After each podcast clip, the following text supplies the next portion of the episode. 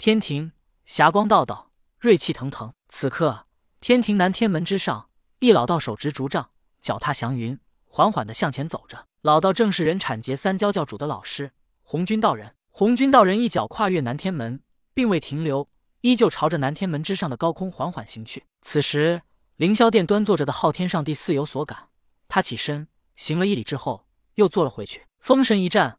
红军老祖之下的截教弟子几乎都入了封神榜，成为天庭之神。同时，他们也成为了昊天上帝统领三界的得力帮手。经过此战，昊天上帝终将成为三界独一无二的主宰。刚才一礼，昊天上帝是感激红军道人对于三界的贡献，同时也是他对红军道人的最后一礼。从此之后，憋屈了万年的他将是三界第一人，三界终将被他踏在脚下。此刻，昊天上帝依旧端坐在凌霄宝殿，他表面平静。内心却异常兴奋，他在等，等待姜子牙完成封神的那一刻。此时，红军道人已经越过了南天门，他依旧缓缓的向前走着。而随着他的行走，他身后的景致在不停的变换。而在红军道人的身后，跟着一年轻道人。年轻道人便是封神大战落败的通天教主。此时的他一脸狠色，他的诛仙四剑被元始天尊抢走，分给了门下四位金仙弟子，在万仙阵用来诛杀他截教弟子。六魂幡被长耳定光仙盗走。青平剑被准提道人用七宝妙术打碎，紫电锤被老子用玲珑宝塔挡了一下，已经受损，包括他的坐骑魁牛也不知所踪。而门下弟子更是凄惨，有成了坐骑的，有被西方教渡走的，有上了封神榜的。想想自己此番，通天教主纵然吃下了红军给的毒丹，可依旧意难平。我还有什么？我什么都没有了。通天教主内心愤恨，被圣人打也就罢了，可燃灯居然也偷袭了他。通天教主平复了一下自己的内心，他虽然意难平。可他却不敢再生出报复老子和元始的心思。通天教主一直跟在红军道人身后，突然，红军道人停了下来。一直想着心事的通天教主差点撞到他的身上。看着自己这个三弟子的狼狈模样，红军道人微不可察的摇了摇头，心中暗思：经过这样大的变故教训，他还是没改变啊。通天，你在想什么？红军道人开头问道。啊！通天一愣：“老师，我什么都没想。此处一无六耳，你心中有恨，不妨跟为师说一下。”让为师来帮你评评理。红军道人知道通天教主还未想通，听老师如此说，通天教主索性放下一切，说道：“老师既然让说，那么徒儿也把心中不满说一下。当年签押封神榜之时，因我截教弟子太多，徒儿为了三教情谊，为了封神大局，在上面签上了我许多弟子的名字。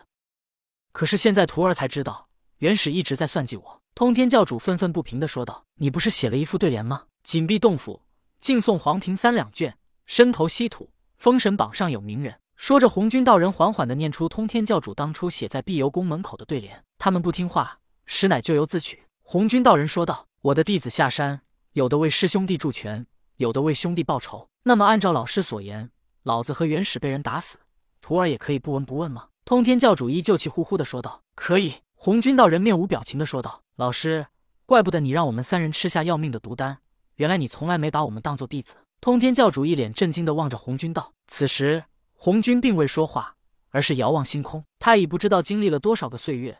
他曾亲眼见过盘古开天辟地的巨人身影。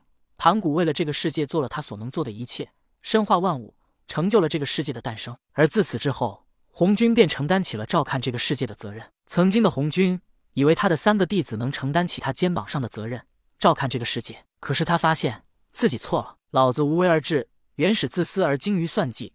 通天虽然重感情，有教无类，能做到大公无私，但他冲动莽撞，不问是非。三兄弟没有一个适合照看盘古留下的世界。直到昊天的出现，让红军看到了他能卸下这个担子的机会。昊天隐忍万年，从瑶池金母的赘婿，能走到今天名义的三界之主，还能大公无私到把犯错的女儿龙吉公主赶到凡间。更重要的是，昊天有野心，这样的人才能牢牢的把权力抓在手中，他才会竭尽全力的照看好这个世界。不容许这个世界出现一丁点的差错。直到一千五百年前，看好昊天的红军，便在看不到的地方默默的助他，直到最后与昊天商定的阳谋，让十二金仙称臣。利用原始自私而精于算计的心理，肯定不愿意献出十二金仙。那么这时候便可以利用他达到人产劫三教签压封神榜的目的。至此之后，通过打神鞭，三界权势会被昊天牢牢的抓在手中，直到封神之后，昊天拿到打神鞭。至此。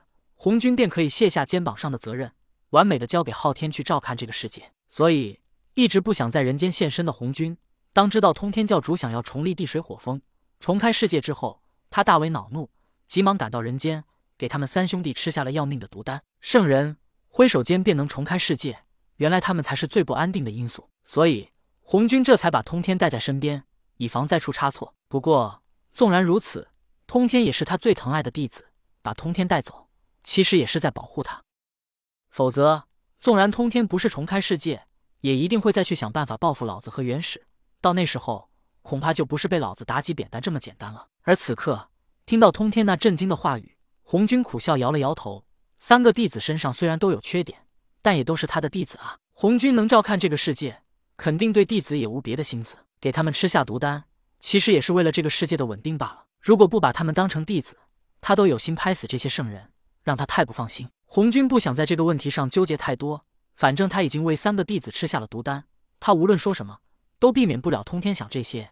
因为喂毒丹的结果已经产生，他说什么都是枉然。你的弟子当初不听话，导致了上封神榜的结局。这是三教皆知的事情，此事与元始无关。你恨错了地方。红军道：“好，弟子们不听话，徒儿认了。可是元始以大欺小，杀了三霄童子呢，故意把于元关到北海，让他跑到徒儿面前看呢。还有广成子为何来送还金霞关？为何燃灯抢了赵公明的定海珠就不送回来呢？”说着，通天教主更为恼怒。当初燃灯拿定海珠偷袭他的情景，似乎又出现在眼前。以前通天教主没想明白，可是现在他想想这些事。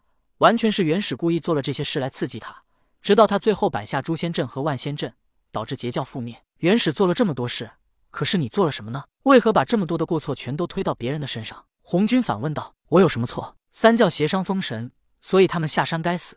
弟子想不通的是，原来元始他一直都在算计我。”通天教主说话都有些张牙舞爪，他实在咽不下这一口气。要是他真的失去一切，是因为自己技不如人也就算了，可现在他想到。